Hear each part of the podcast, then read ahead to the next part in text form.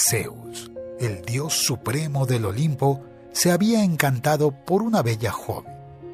Su nombre era Alcmena, que estaba casada con Anfitrión, rey de Tirinto. Anfitrión había partido para combatir la ciudad de Tebas, y así Zeus decidió visitarla. El dios descendió a la tierra en la forma del rey que luchaba en la guerra, y así, fingiendo ser su marido, él la embarazó. Al regresar a casa, Anfitrión sospecha de la infidelidad de su esposa y ordena que sea quemada en una hoguera. Zeus surge e impide que Almena sea quemada y revela ser el padre del bebé.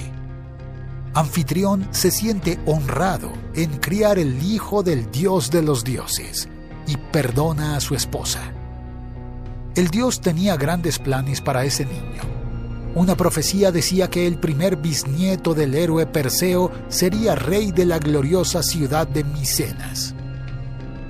Agmena era nieta del héroe, por lo que su hijo tendría derecho a la corona. Sin embargo, su prima también estaba embarazada. Furiosa con la infidelidad del marido, la diosa Hera decide obligar a que Ilitia, la diosa de los partos, adelante el nacimiento de Euristeo. Debido al nacimiento prematuro de su primo, Hércules perdió el derecho a la corona.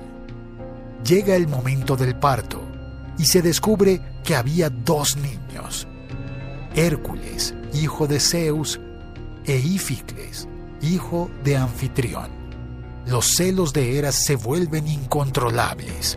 La diosa decide enviar dos serpientes venenosas para matar al bebé. Las serpientes se deslizan hasta la cuna donde Hércules y su hermano dormían. Algmena despierta asustada con el llanto de Íficles y se encuentra con el bebé Hércules con una cobra muerta en cada mano. Temiendo sufrir represalias de la diosa, la princesa lleva a su hijo hasta el bosque y allí ella lo abandona. Sin embargo, el destino hizo que las diosas Hera y Atenea cruzasen con el bebé abandonado. Sin saber que se trataba de Hércules, Hera queda impresionada con el vigor del bebé y decide amamantarlo. Pero el bebé aspira la leche con tanta fuerza que causa grandes dolores en la diosa.